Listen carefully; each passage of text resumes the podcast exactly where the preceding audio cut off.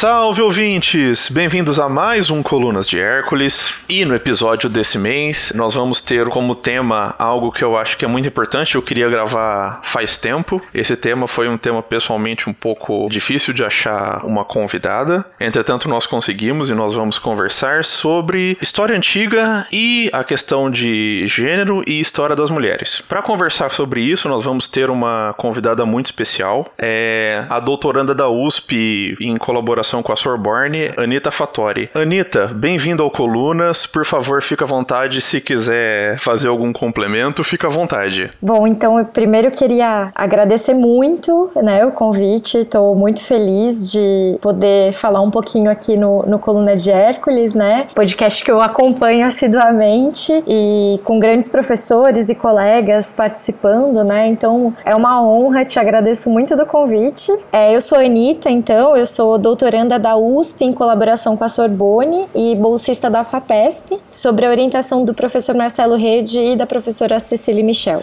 Bom, Anitta, eu que agradeço você ter disponibilizado o seu tempo para conversar aqui com a gente sobre esse assunto, eu acho que é tão importante e que também você pesquisa sobre isso, né?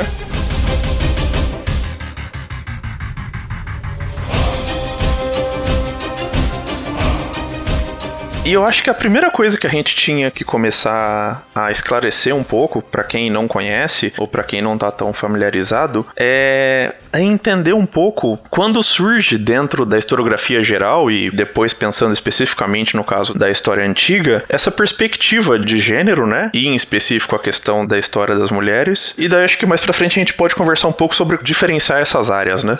Perfeito, perfeito. Acho que a gente, para começar, né, primeiro é preciso ter em mente que os estudos de gênero, eles são aplicados a várias disciplinas, né, não só história, mas filosofia, antropologia, arqueologia, biologia e por aí vai, e de uma maneira muito vasta, né, carregando um, um aporte teórico muito robusto, a gente pode até dizer que os estudos de gênero, ele se comporta como um termo guarda-chuva, né. Em relação à perspectiva histórica, para iniciar essa conversa, é preciso partir de um panorama um pouco mais amplo do que a gente chegar direto nos estudos de gênero. A crítica desenvolvida no seio do movimento feminista, dos movimentos políticos do feminismo, vai adentrar o ambiente acadêmico na década de 60 e a partir dessa crítica, o ambiente acadêmico vai receber a influência, né? A historiografia vai receber a influência das críticas feministas e dentro da história social, pensando no debate mais amplo da história social, vai nascer uma corrente conhecida como história das mulheres. E aí em seguida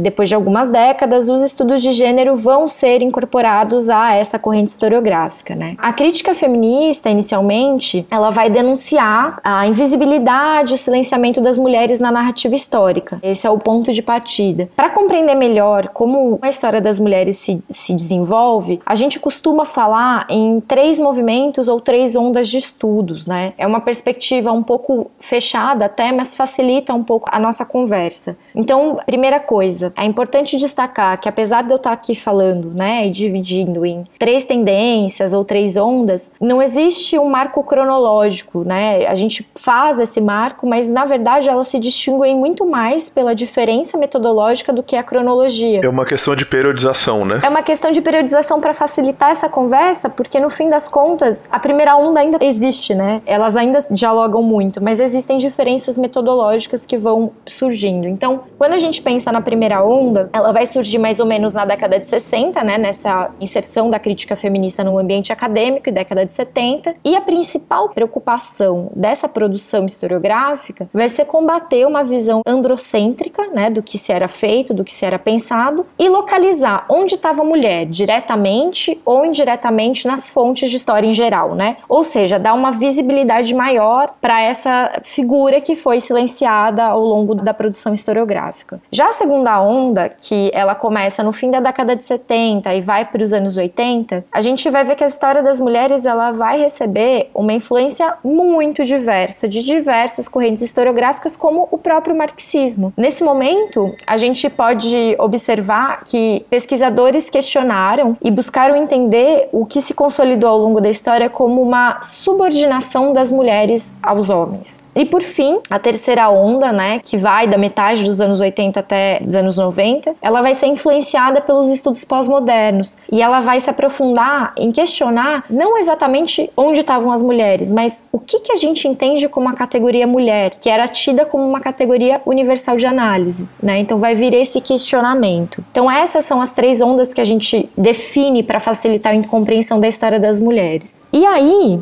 a gente se pergunta, né, onde é que o gênero entra em tudo isso? Bom, o gênero ele vai ser incorporado na história das mulheres principalmente no fim dos anos 80, via as críticas que são tecidas durante a segunda e terceira onda. Ele vai sofisticar essas análises e a gente pode até considerar né, um, um dos grandes marcos para a historiografia do gênero, o artigo da John Scott, que é o gênero, uma categoria útil para análise histórica, que é o clássico dos clássicos, né, publicado em 86. Também é importante dizer né, que ele é um turning point, mas ela está preocupada aqui numa perspectiva muito específica específica do gênero, né? Ela quer entender as relações de poder e como o gênero se estrutura a partir dessas relações de poder. Então esse é um brevíssimo percurso para a gente salientar que a história das mulheres ela pode ou não se valer dos instrumentos analíticos dos estudos de gênero, mas os estudos de gênero, por sua vez, eles não se limitam de forma alguma a estudar apenas as mulheres como objeto de pesquisa, porque o gênero, como a gente vai conversar um pouco, né? Ele diz respeito às relações humanas. Ele trabalha com temáticas que têm a ver com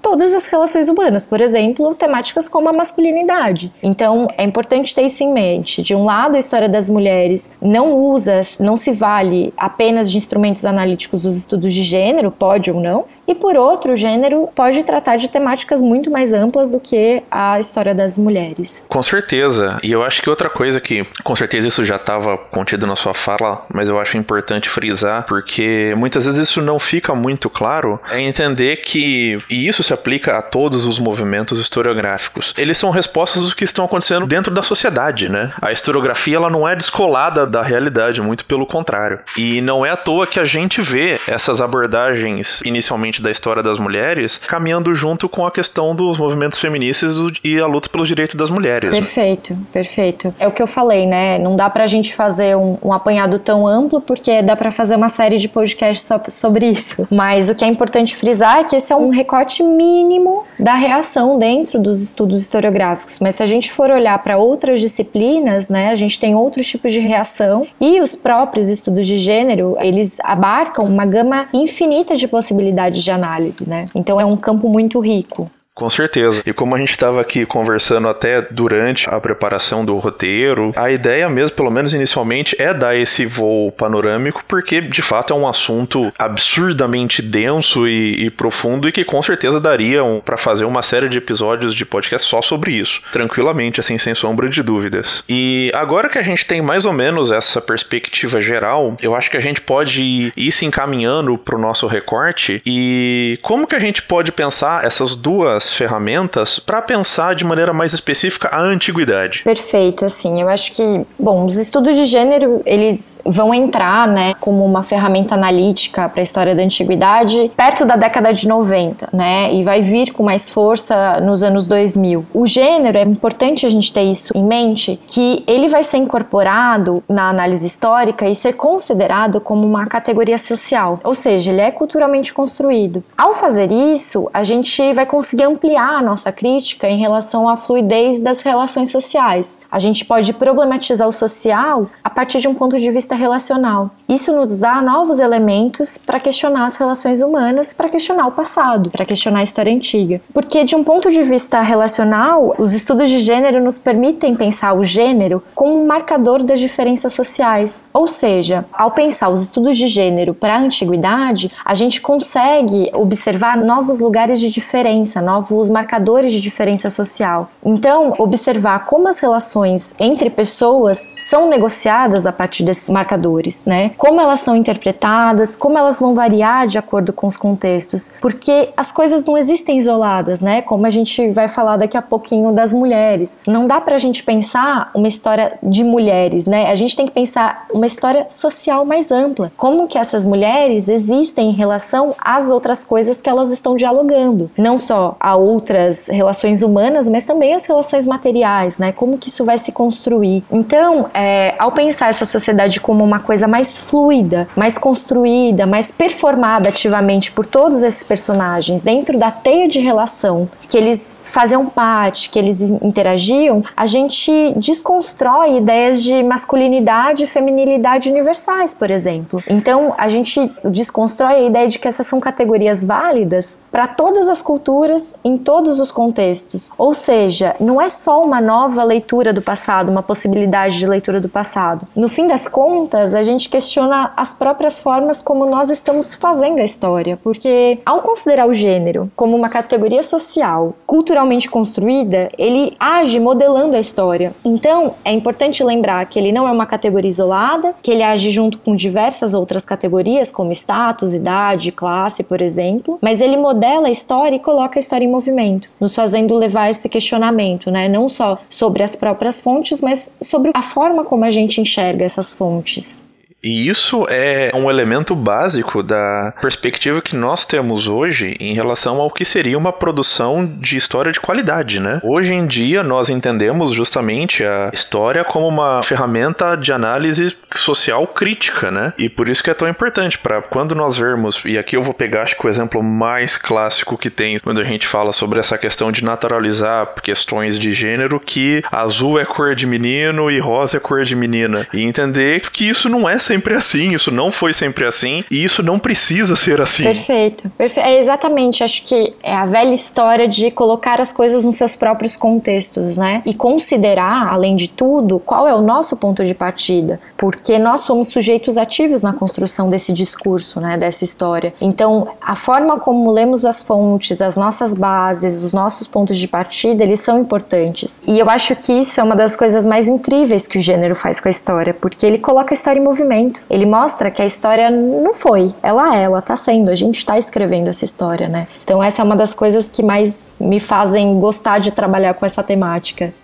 Com certeza, e que eu acho que, especialmente vivendo no Brasil, no nosso contexto atual, se mostra cada dia mais importante, Perfeito, né? Perfeito, concordo.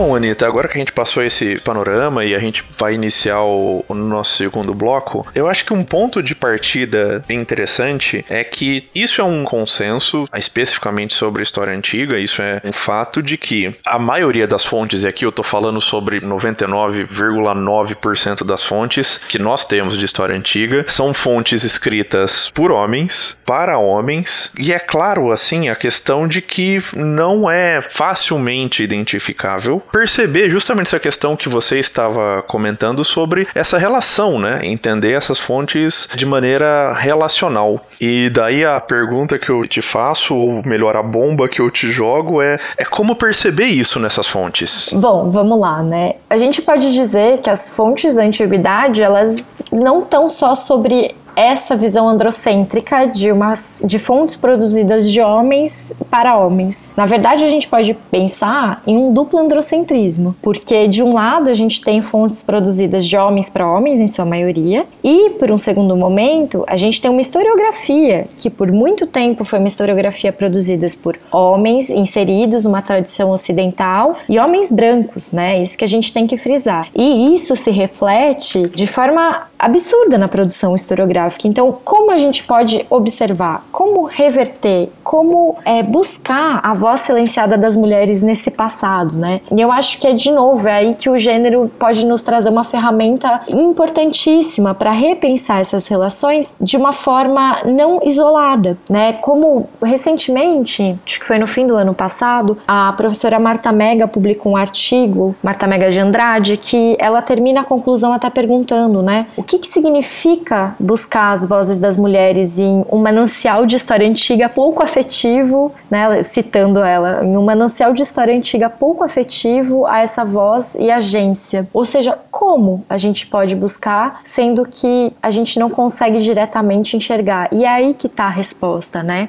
Não é porque a gente não consegue ver diretamente que elas não existiam. Então, eu acho que quando a gente usa os estudos de gênero como uma ferramenta para observar as diferenças, a gente consegue evidenciar outras formas em que as mulheres aparecem. De uma certa forma, eu acho que é passar não para reificar a invisibilidade dessas mulheres, mas é justamente o contrário. É justamente por elas não estarem tão visíveis que a gente tem que procurar como elas se mobilizavam, como que elas agenciavam mecanismos específicos a despeito da sua exclusão em certos ambientes, a despeito dessa invisibilidade para existirem. Ou seja, não estudar as mulheres por si, mas não procurar, né, onde elas estão, mas procurar as relações, como elas, como o gênero atua, né? Não o que o gênero é, não o que, mas sim o que ele faz, como ele atua. Então, se trata não de falar da existência de fontes de mulheres, de lugares onde a gente escuta as vozes femininas, mas justamente uma análise de fontes e a partir dessas fontes observar como elas nos informam, não só o que elas informam, mas como elas informam, para quem que elas falam, não só sobre o que elas falam, né? Então, acho que a gente se aproveitar dessa perspectiva relacional pode ampliar muito a nossa visão do que esse passado foi. Por que que a gente não tem, por exemplo, presença das mulheres com muita força nos textos políticos, nas fontes políticas? O que, que isso quer dizer, né? Então, essa ausência diz muito mais do que a gente só reificar essa invisibilidade feminina, né? É, tem um texto literário que eu gosto muito, que ele começa um livro sobre a biografia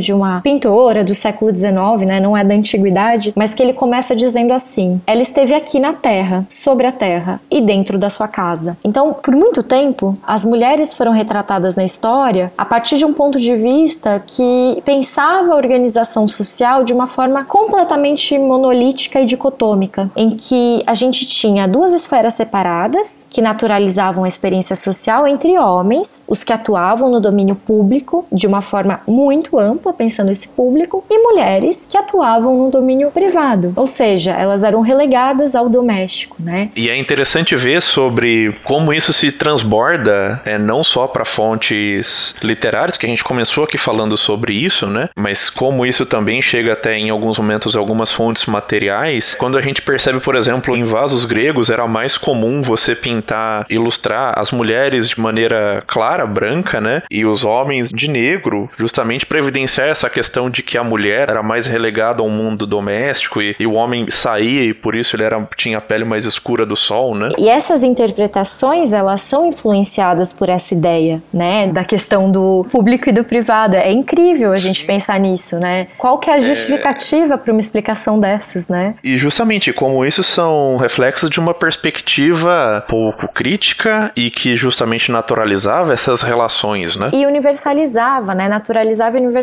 Porque veja, né? Como que a mulher foi vista ao longo da história, né? A mulher, então, ela tinha uma função primeira dentro da sociedade. Que função primeira era essa? A maternidade. Então, a mulher, como mãe, ela deveria estar dentro da casa, dentro do ambiente doméstico, né? A casa no sentido amplo da palavra casa. Então, ao dizer que a mulher, ela era certamente a mãe, o que que implica isso, né? Em dizer que as suas vidas não são interessantes. Porque se eu sei que todas as mulheres têm uma experiência única de vida, que todas elas agem das mesmas formas, que a gente pensar as mulheres como uma categoria universal, por que que eu vou contar a vida dessas mulheres, né? Então, elas foram tiradas desses contextos mais amplos. Então, não é o fato da gente ter só fontes androcêntricas e uma produção historiográfica androcêntrica, mas essa produção historiográfica androcêntrica, ela reflete nesse silenciamento. Então, a atuação histórica a pluralidade da existência dessas mulheres foi completamente anulada. E se a gente começa a pensar do ponto de vista relacional, é o que eu disse, né? A gente não vai falar em fontes de mulheres, mas a gente vai pensar na análise de uma forma mais ampla das relações sociais em contexto. Eu acho que esse é o ponto importante. Com certeza. E novamente, fazer isso é produzir uma análise crítica de qualidade e com uma função social importantíssima, né? Sim, e é isso, né? Não é dizer que a história das mulheres não é importante, né? Obviamente, a gente ainda precisa bater na tecla de trazer à tona a presença das mulheres em certos contextos mas ao utilizar essas ferramentas teórico-metodológicas dos estudos de gênero, a gente consegue fazer isso de uma forma mais matizada, mais balanceada, trazendo voz para os seus próprios contextos e não simplesmente dizendo, olha, a mulher está aqui, enfim, né? Mas sim observando a pluralidade de relações, a pluralidade do que é ser dentro dessas relações, né? E o que é importante é mostrar que as pessoas não são únicas, né? Que na verdade elas vão ser dentro dos contextos que elas atuam. Então, dependendo do contexto, elas agem de uma forma, dependendo do outro contexto, elas performam uma atividade de uma maneira diferente. Então, tudo isso deve ser levado em conta, né? Com certeza. E outra, outro elemento que nós estávamos conversando antes de começar a gravação é justamente sobre algumas dessas fontes e algumas dessas perspectivas, né? Que nós podemos usar para enxergar isso. E seguindo esse raciocínio interior, né? Eu talvez esteja sendo um pouco repetitiva isso, mas acho que é, é importante frisar a importância do papel relacional na conta histórica, né? Então, quando a gente pensa em história antiga, a gente tem uma possibilidade muito maior do que a gente imagina para pensar esse passado, para trazer à tona essas relações e questionar o que se foi dito antes, né? Então, se a gente for falar aqui de história antiga em geral, acho que a gente também poderia ter uma série de podcasts só para falar das fontes que são possíveis, né? E eu pensei talvez em falar um pouco sobre os estudos de Mesopotâmia, que é a área que eu atuo, para a gente observar um pouco como é possível ler, ler esse social de uma forma diferente, né? Claro, com certeza. Assim, o recorte do Colunas é absurdamente grande né? É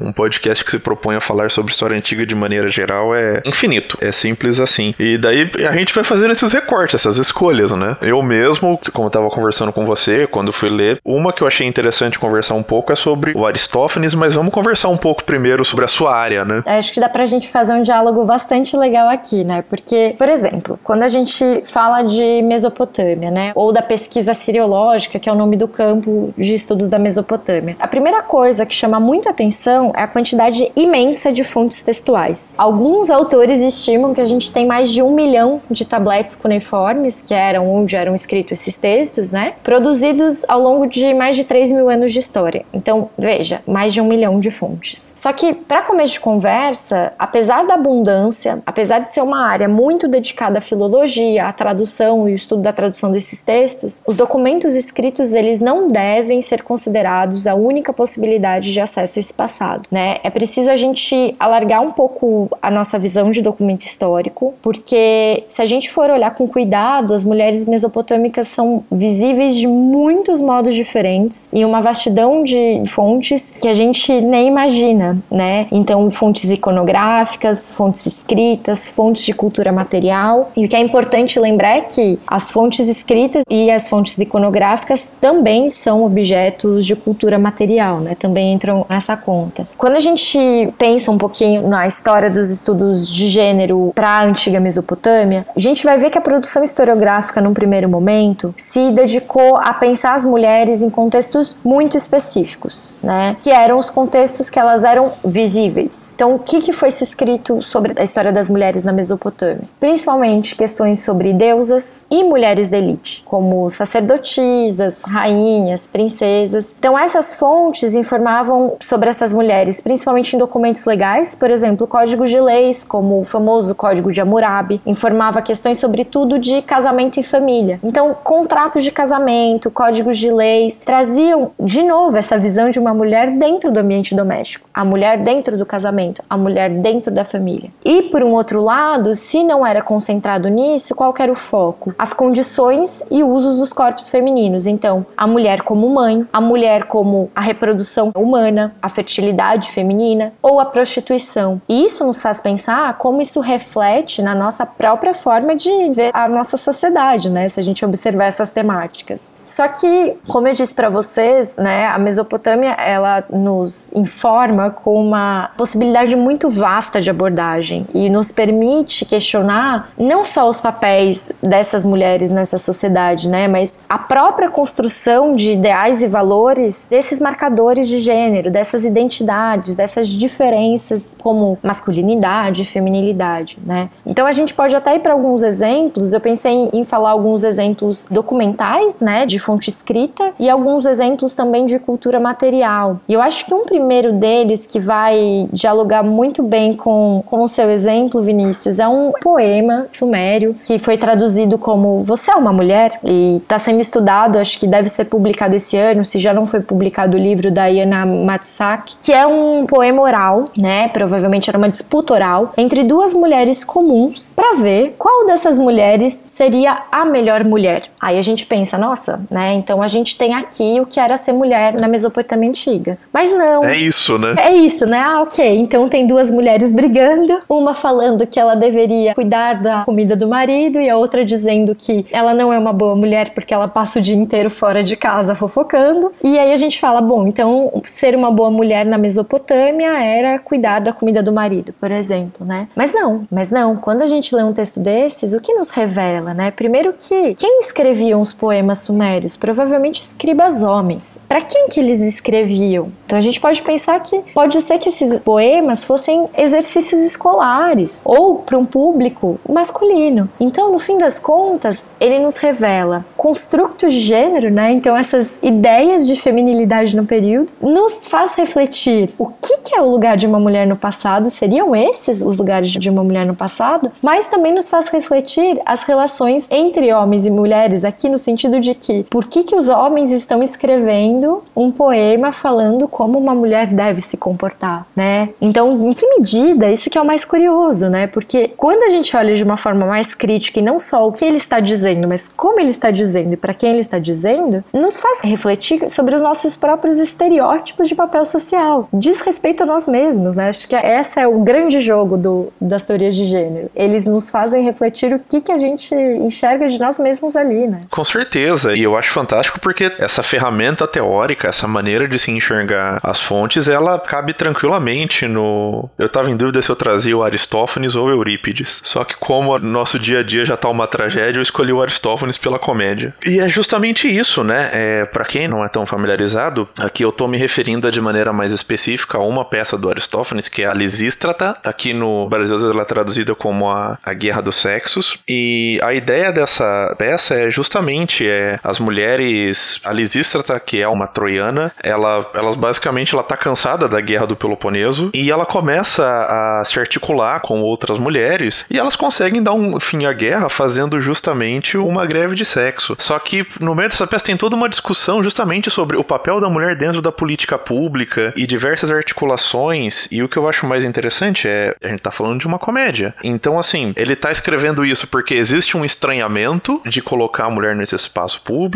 ou de porque, na verdade, isso acontecia, só que isso era visto como algo problemático. E daí tem diversas discussões, né? E não puramente porque aquilo representava a realidade em si, né? Mas na verdade Sim. é um ponto de vista dessa realidade. Sim, porque como a gente estava conversando, assim como outras peças, é muito provavelmente essa peça a gente sabe que ela foi escrita por um homem, ela com certeza foi atuado por homens e muito provavelmente o público majoritário dela eram homens. Então a gente está falando aqui de um modelo de idealização, né? E assim, não só, né? Essa é uma vertente, né? A gente pode então, por exemplo, a gente falou aqui de textos literários, vamos dizer assim, né? O teatro, aqui os poemas, que eles estão retratando uma realidade com um fim, com um objetivo e não necessariamente é a realidade como tal, né? Na verdade, aqui é a ideia do que eles gostariam que fosse, talvez, né? De como eles viam, mas não necessariamente o que era. Mas a gente pode olhar para diversas coisas, por exemplo, aqui eu falei um pouco de feminilidade, mas masculinidades também podem ser pensadas a partir dos estudos de gênero. Então, por exemplo, no contexto neo-assírio, né, primeiro milênio, é, tem uma pesquisa muito importante sendo desenvolvida por uma sirióloga finlandesa chamada Leonor Bennett, e a Ellie ela vai tratar, por exemplo, como as ideias de masculinidade, então o que se espera dos papéis masculinos nesse momento da história da Mesopotâmia no primeiro milênio, no contexto neo-assírio, não vai ser uma ideia de um masculino único. Na verdade, através de um estudo filológico dos termos empregados para se identificar, para como essas pessoas se reconheciam, se identificavam, se nomeavam, variam, mas não só de acordo com gênero, mas de acordo com, com classe, com idade, por exemplo. Muitas vezes elas também podem informar sobre etnia, entre outras coisas, né? Então, a gente pode fazer uma análise sobre o texto em si, mas também uma análise sobre os termos que são colocados nesses textos e sobre como a gente traduz esses termos, como a gente consegue fazer, porque além de tudo, quando a gente fala de fontes de história antiga, existe a etapa da tradução que é importantíssima de ser pensada, né? Como a gente faz para traduzir sem recair no anacronismo? E a única possibilidade é realmente colocar nesse contexto e pensar de forma entre como essas relações são colocadas, né? Por exemplo, conceitos de prostituição têm sido muito questionados. O que, que a gente considera como prostituição na antiga Mesopotâmia? A Stephanie Budin, ela tem trabalhado com isso há muito tempo, a Agnes Garcia Ventura agora também. Então, o que, que esses conceitos de prostituição dizem a respeito de como nós víamos essas mulheres na antiguidade? A gente recai até um pouco, né? Não vai dar pra gente alargar, mas em questões sobre, por exemplo, o orientalismo. Como o Ocidente enxergou esse Oriente de uma forma muito mais sexualizada. Como a mulher, ela foi pensada a partir do seu corpo, né? Muito mais do que qualquer outra coisa. Então, a tradução das fontes também é uma coisa muito importante a ser pensada. E isso é de extrema importância, né? Pensar não só essa questão do orientalismo, e daí fugindo um pouco do, do Oriente, mesmo caindo por questões moralistas mesmo e misóginas, né? Eu acho que o outro exemplo clássico disso é a leitura, a crítica que por muito tempo foi feito, e tem gente que ainda faz, da própria Messalina, por exemplo, né? Sim, que a Sara trabalha muito com isso hoje, né? A Sara Azevedo, de uma figura que, né, a bruxa, a... A maioria dos textos que nós temos e que as pessoas liam não passava pelo filtro de que são opositores dela que estão escrevendo, né? Exato. E um retrato que hoje, até se a gente for, for pensar no termo Messalinas, né? Ele em muitos contextos ele é aplicado pejorativamente para pensar nessa mulher hipersexualizada como uma mulher que não é confiável, enfim. E que eu acho que é importante comentar, acho que também para quem não conhece, eu acho que é justamente a partir dessa contestação que surge o grupo Messalinas, né? Eu acho que você podia falar um pouquinho sobre o grupo Messalinas, né? É, a gente tem um grupo na USP coordenado pela professora Sara Azevedo, né, que é um grupo de estudos sobre gênero e sexualidade na antiguidade. Ele é um grupo bastante antigo, se eu não me engano, é, ele está em ativa desde 2016. Eu entrei no grupo recentemente, né? Não faz muito tempo. Mas o mais interessante é que a gente se reúne para discutir bibliografia teórica, mas a gente consegue ter uma perspectiva muito ampla da produção dessa historiografia, já que o grupo é composto por pessoas que estudam os temas mais diversos, né? Desde a antiguidade oriental, como o Egito e Mesopotâmia, até temas clássicos como Grécia e Roma, né? E dentro desse grande recorte, a gente tem as mais diversas temáticas, né? Então, questões sobre masculinidade, questões sobre papel feminino, questões sobre a construção da imagem dessas figuras, como por exemplo a construção da imagem da Messalinas, que a Sara trabalhou muito tempo. Nós temos não só a presença de historiadores, mas também de arqueólogos. Então, a gente tem duas arqueólogas que fazem pós-doutorado no Museu de Arqueologia, que trabalham com cultura material de um ponto de vista bastante interessante, né? Enfim, se vocês quiserem saber mais um pouquinho, a gente tem uma página, o Messalinas, no Facebook, e a gente também tem uma página do domínio USP que apresenta toda a equipe, messalinas.fefeleste.usp.br. Pode ficar tranquilo que na divulgação eu coloco os links, tudo tranquilo, justamente para ajudar a divulgar o, o grupo. É, falar sobre essas figuras daria mais de um episódio só sobre isso, né? Então, a Sara poderia fazer uma série só sobre Messalinas e sobre tantas outras personagens, né? Nossa, eu adoraria falar sobre Medeia, sobre a Helena, sobre a Penélope. Você podia criar uma coluna de Hércules e gênero, e aí você teria episódios pro resto da vida. mas como eu tava falando do, do Messalinas, né, falei, a gente trabalha não só historiadores, mas arqueólogos, né, porque como eu tentei enfatizar, até agora eu dei exemplos de análise de texto, né, mas as análises de cultura material são muito importantes, porque, por exemplo, né, teve um artigo bastante recente, eu acho inclusive é desse ano, sobre vestimentas e gênero na antiga Mesopotâmia, da Cecília Michel. E esse é um texto que nos mostra que, apesar da gente ter informações nos conjuntos literários, né, então nos textos literários, nos documentos legais, os documentos iconográficos e os artefatos arqueológicos são extremamente importantes para a gente inferir nas ideias de masculino e feminino e modos de se vestir. Por quê, né? Quando a gente tem nos textos a representação do que eram as roupas, a gente geralmente tem a descrição do que eram os tecidos, quais eram os tecidos, mas os tecidos em si, eles não eram definidores de gênero. E a gente tem poucas informações, por exemplo, nos textos, né, das decorações, da cor, do comprimento, que a gente pode inferir observando, por exemplo, documentos iconográficos, né, e alguns textos também, que homens e mulheres prendiam essa vestimenta de formas diferentes, que provavelmente o comprimento era diferente. A cor, a gente não tem como se informar de uma forma muito ampla, mas provavelmente também tinham essas separações de cor, decoração. Mas o mais interessante que ela vai trabalhar aqui, a partir de vestígios encontrados, né, em tumbas, mas também representações iconográficas, documentos de presentes de casamento, né, nos contratos de casamento, o que, que era dado em presente, ou na separação, como é que era feita a separação dos bens materiais, etc. Se nota que existiam alguns elementos que são marcadores de gênero de como se vestir na antiga Mesopotâmia. E aí ela chega à conclusão que os alfinetes, eles eram usados para fechar roupas femininas e que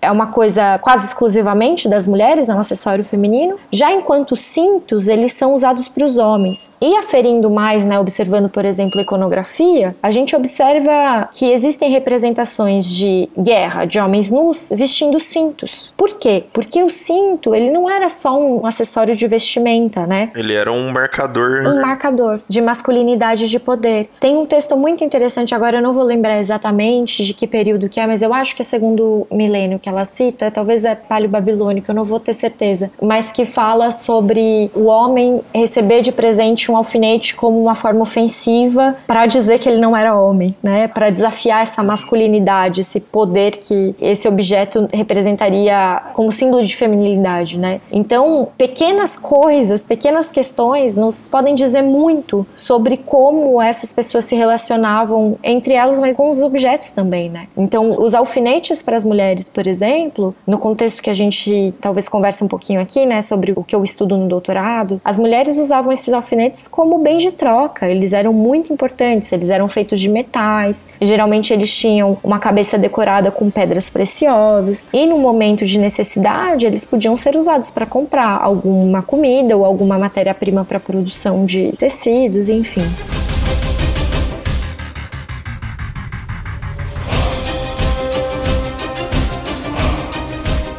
Que eu vou pedir aqui nesse terceiro bloco, honestamente a parte que eu tô mais curioso para ouvir com mais detalhes, é um pouco sobre a pesquisa que você desenvolve, né? Que é justamente sobre mulheres assírias agindo em rede comercial, não é isso? É um tema que é bastante trabalhado pela minha orientadora na França, né? E que nos dá uma perspectiva de uma agência feminina muito, muito ampla, né? É um caso bastante curioso de se trabalhar dentro da Mesopotâmia. Logicamente, você já falou isso no episódio mais uma vez, e isso tá presente no seu texto, é que é interessante justamente pensar essa questão relacional e pensar a questão da atuação das mulheres no dia a dia, né? É, porque quando a gente pensa em estudos de Mesopotâmia, né, como eu falei agora na nossa conversa do bloco anterior, o que que se procurou enfatizar muito, né? As mulheres que eram mais visíveis na documentação. Então, o que se conseguia saber mais eram essas mulheres reais, essas mulheres ou deusas, né? Agora, e a vida das mulheres comuns. Como é que a gente sabe? Então, muito da vida dessas mulheres comuns a gente sabe através de documentos, por exemplo, como eu disse, jurídicos, que falam sobre casamento, que falam sobre fertilidade. Então, por exemplo, se uma mulher não gerasse filhos, o marido podia ter uma segunda esposa para dar um filho, né? Então, é uma análise muito restrita do papel feminino em contexto. E o meu objeto de estudo, né, as mulheres assírias, no início do século do segundo milênio, elas mais ou menos no século XIX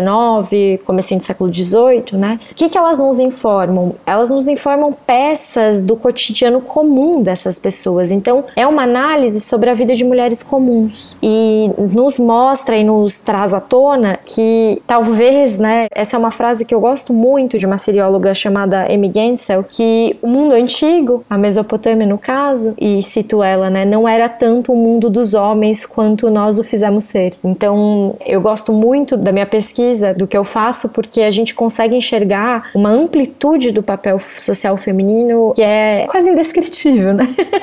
é muito amplo, né? Eu trabalho então para falar um pouco da minha pesquisa, né? Eu trabalho então com mulheres e o papel das, dessas mulheres nas redes de comércio do início do segundo milênio. Então, no, no segundo milênio, de uma forma muito, muito básica, né? A gente chama esse período de período paleo-assírio e durante esse período os mercadores da cidade de Ashur, que fica ao norte da Mesopotâmia, hoje atual território do Iraque. Os mercadores saíam dessa cidade de Ashur e se dirigiam até o centro ali da Anatólia, hoje bem próximo da região da Capadócia, ali, a uma cidade chamada Kanesh. Esse era o destino principal desses mercadores. Eles percorriam cerca de mil quilômetros para vender principalmente tecido e estanho em troca de metais preciosos, né? O que, que vai acontecer nesse início do segundo milênio que traz para a gente uma rica documentação para ferir sobre essa história, né? Os homens dessas famílias de mercadores, eles vão pela primeira vez se assentar por longos períodos em Kanesh, né? Nessa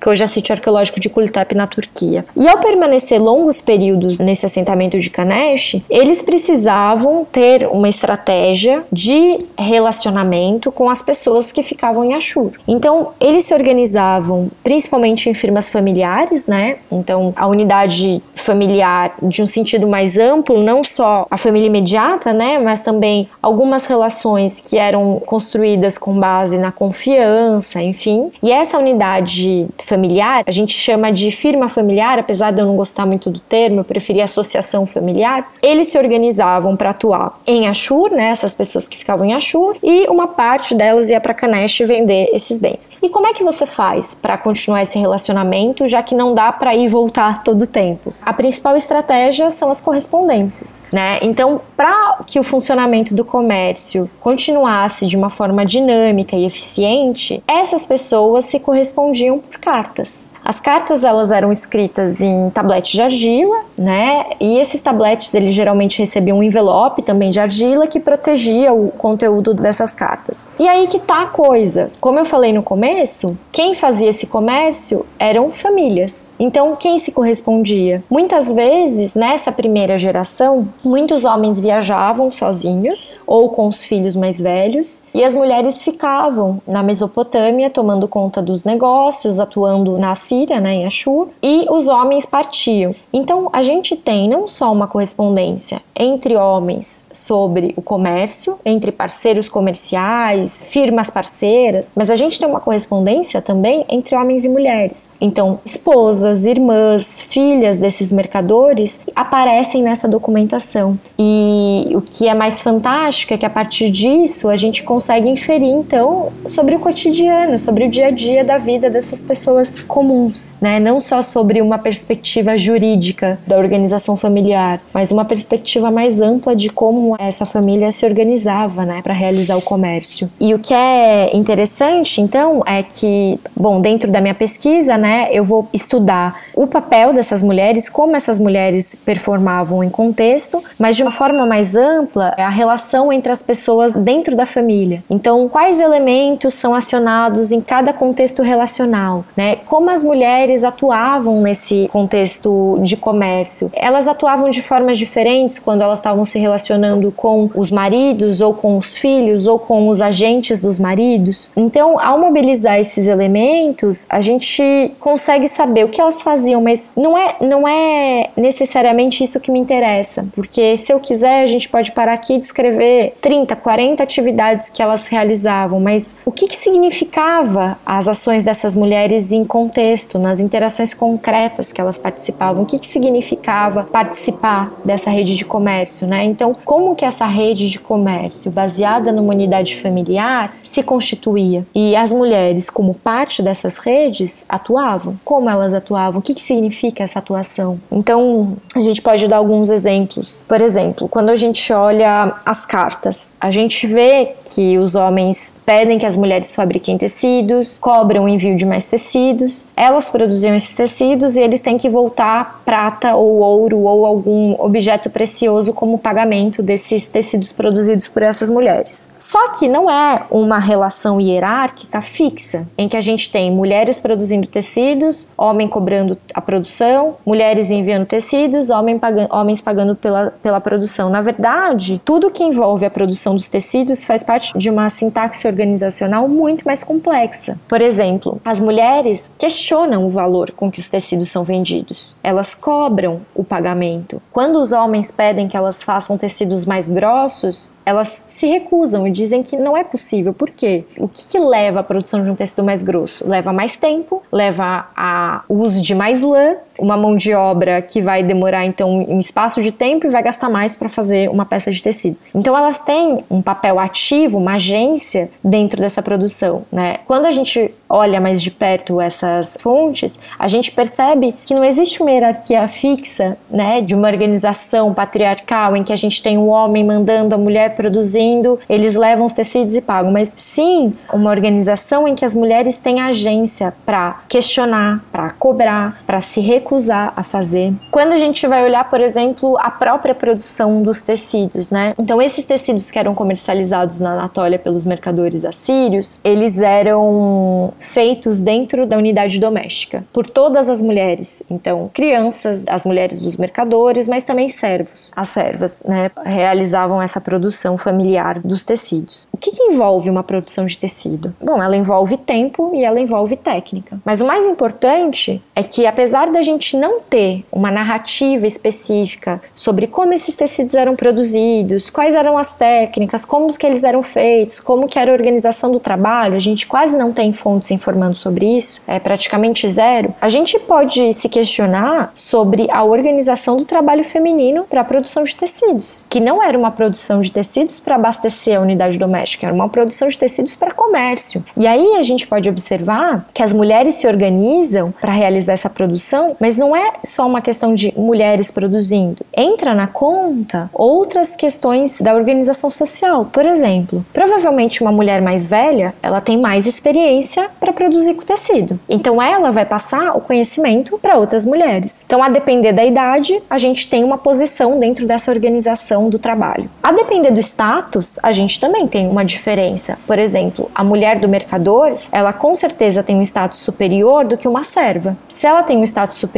é ela que vai ditar o ritmo do trabalho. É ela que vai ditar o ritmo do trabalho para a serva. Então a gente tem hierarquias femininas dentro da produção, que não são só relativas ao gênero, mas também há outros campos de observação da diferença social, né? Então, dando aqui um exemplo disso. Infelizmente, como os tecidos eles são matéria orgânica, né? É muito difícil a gente ter a sobrevivência dos tecidos para entender melhor a questão da produção dos tecidos, né? Existem alguns experimentos que são feitos para reconstruir, mas não é para pelo menos se estimar quanto tempo se demorava para realizar uma peça, quanto de lã era feito, quanto custava, né? Esses materiais dispensados para a produção dos tecidos. Outro campo de observação, por exemplo, que eu também queria trazer aqui, são os contratos de casamento. Ah, Anitta, cinco minutos você acabou de falar que as mulheres pens eram pensadas dentro do contexto legal, da documentação legal, isso criava estereótipos, né, da mulher dentro do casamento e tal. Mas essas documentações, elas não devem ser descartadas de forma alguma. Então, um outro exemplo que a gente pode analisar são os contratos de casamento e o que que eles nos informam, né? Geralmente, os contratos mesopotâmicos, eles eram bastante formulares né? A gente tinha uma cláusula da mulher sendo entregue para um, um fulano, né, em casamento. Existiam as cláusulas desse contrato, então o que, que dizia nesse contrato? Geralmente, cláusula sobre uma possível separação e geralmente uma cláusula sobre se a mulher não tiver filho, o homem pode ir lá e se casar de novo. Ter uma segunda esposa, na verdade, para gerar filhos para ele. Ok. E no fim, as testemunhas que, que eram colocadas nesse contrato, né? Geralmente, quando a gente olha os contratos de casamento, a gente pode observar que os homens são as figuras que dão a filha ou a irmã, né, ao casamento para um terceiro, para uma terceira família. Quando as mulheres são dadas em casamento, a gente pode dizer que a gente tem aqui a força de um homem agindo para entregar uma mulher no casamento. Mas nesse contexto paleossírio que eu estudo, por exemplo, a gente tem um caso de um contrato matrimonial de casamento, né, que a filha é dada a um terceiro, uma menina que é fruto de um casamento entre um assírio e uma anatólia, dada em casamento por um assírio, só que a testemunha desse contrato de casamento, né, desse acordo de casamento, é o irmão da menina, um amigo do pai e a mãe. Então a gente fala, nossa, mas é uma exceção? Pode ser uma exceção à regra, mas nos informa que talvez esses cenários de poder masculino não eram cenários de poder masculino tão masculino assim, né? Então a gente tem nesse pequeno trecho a informação de uma mulher tendo poder na entrega da filha como esposa para um terceiro. Quando as mulheres se casavam, elas geralmente iam para uma família nova, né? Elas iam para a família do marido. E nesse contexto do Palio Assírio, a gente pode observar que as mulheres elas continuam em contato com a sua família de origem, né? Com os seus pais ou com seus irmãos. E a gente pode observar que esses pais e irmãos muitas vezes fazem negócio com o seu novo marido. Isso nos mostra que as mulheres elas também serviam o quê? Elas serviam de uma ponte social. Elas faziam a costura social entre diferentes famílias, né? Outra coisa importante. Por fim, um, um último exemplo ainda sobre os contratos de casamento. Quando eu falei da cláusula de divórcio, é muito comum nos contratos mesopotâmicos, principalmente na Babilônia desse mesmo período, a gente observar que os homens têm direito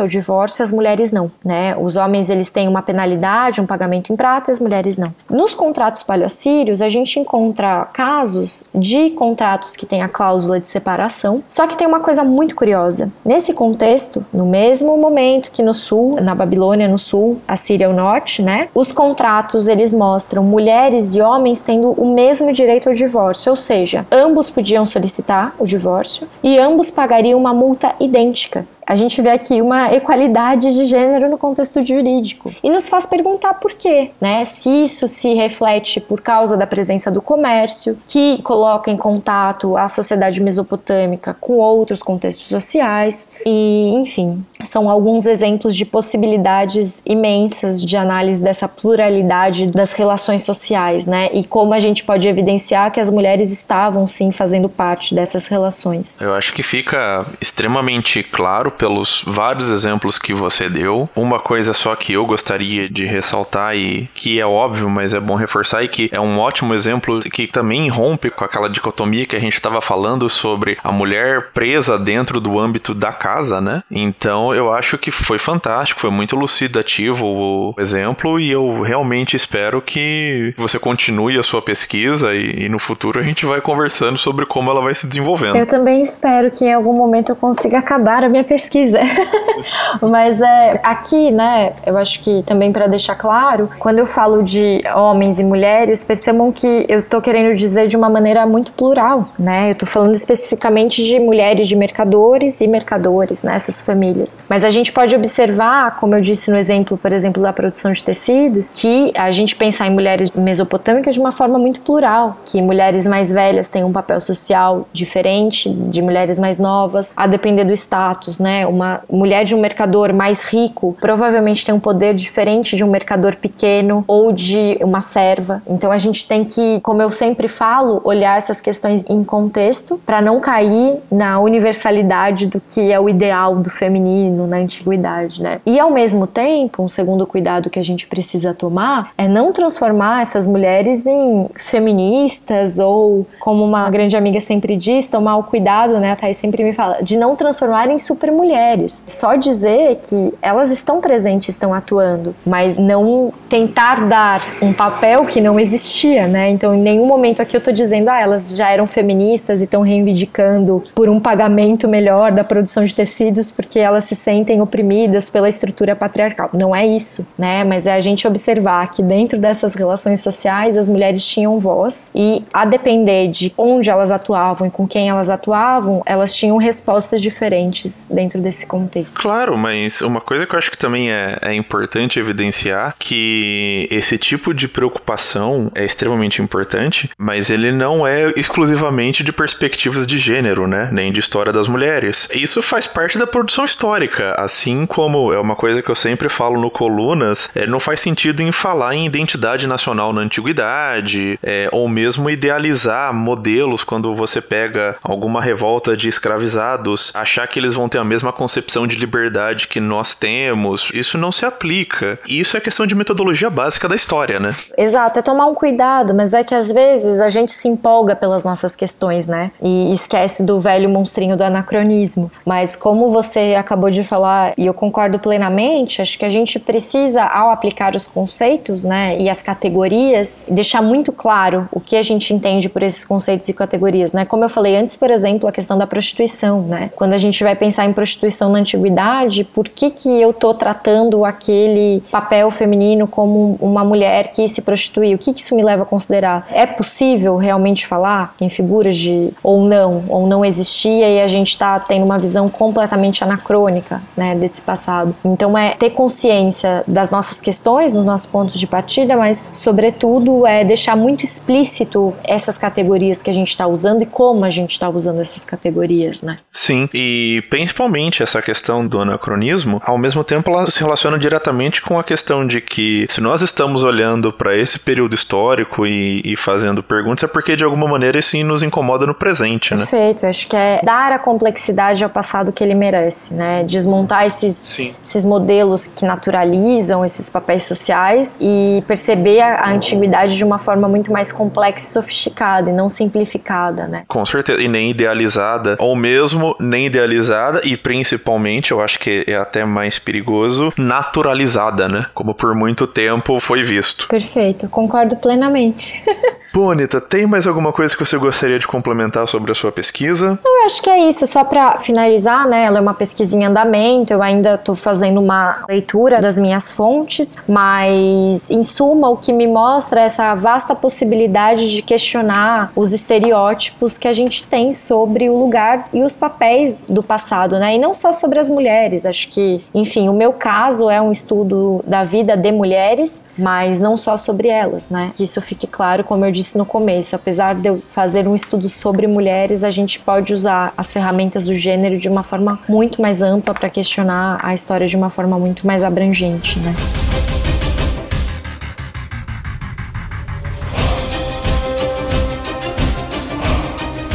Então eu gostaria de agradecer a sua participação. Por favor, fique à vontade para fazer qualquer tipo de complemento que você queira. E eu vou pedir para, se possível, você deixar uma ou duas indicações, seja de questões culturais, seja de algum texto acadêmico para os nossos ouvintes. Por favor, fique à vontade. Bom, então eu queria finalizar agradecendo, Vinícius, pelo convite. Fico muito feliz, acho que foi uma conversa muito bacana. Fico à disposição também para diálogos futuros, enfim. E eu acho que duas coisas a serem sugeridas aqui, né? Eu, o último dossiê que saiu da revista Mare Nostrum sobre estudos de gênero é muito amplo, ficou muito bacana. Foi um trabalho em conjunto com alguns membros do Messalinas, né? E ele apresenta artigos muito vastos sobre o ponto de vista interseccional dos estudos de gênero, de várias temáticas da antiguidade, de Grécia, Roma, Mesopotâmia, Egito. Então, talvez possa interessar, né? É, mas também queria sugerir um livro que é um livro de divulgação divulgação acadêmica que é bastante interessante para refletir sobre a importância dos estudos de gênero para uma produção científica em geral, não só a história, mas ela vai tratar principalmente das questões da biologia, né, que é um livro que se chama Inferior, da Angela Saini, e é uma leitura muito, muito gostosa e, enfim, acho que pode ser bastante válido. Bom, eu que agradeço você ter disponibilizado do seu tempo, ter aceitado conversar aqui com a gente. Eu, pessoalmente, eu vou deixar duas dicas. Uma é um filme, ele tá na, disponível na Amazon Prime Video, mas você consegue encontrar ele pelas internets, que é, é um filme chamado Shiraki. É uma releitura justamente da comédia do Aristófanes Lisístrata, e quem faz essa releitura é o Spike Lee e o Kevin Wilmot. Então ele tem toda uma releitura transportando isso para Chicago e a questão discutindo sobre o preconceito sobre os afro-americanos e, e toda a discussão racial que é extremamente importante e atual e honestamente eu acho que é uma das melhores adaptações que eu já vi. E a minha segunda dica que eu vou deixar, eu acredito que esteja no dossiê que você tinha comentado, é o seu artigo, né? Atuação de mulheres assírias nas redes de comércio interregional do segundo milênio antes da Era Comum, possibilidades de abordagens de gênero nos estudos da antiga Mesopotâmia, que eu achei fantástico. Então, essas são as minhas indicações. Muito obrigado por ter aceitado participar. Eu que agradeço, Vinícius. Até a próxima, pessoal.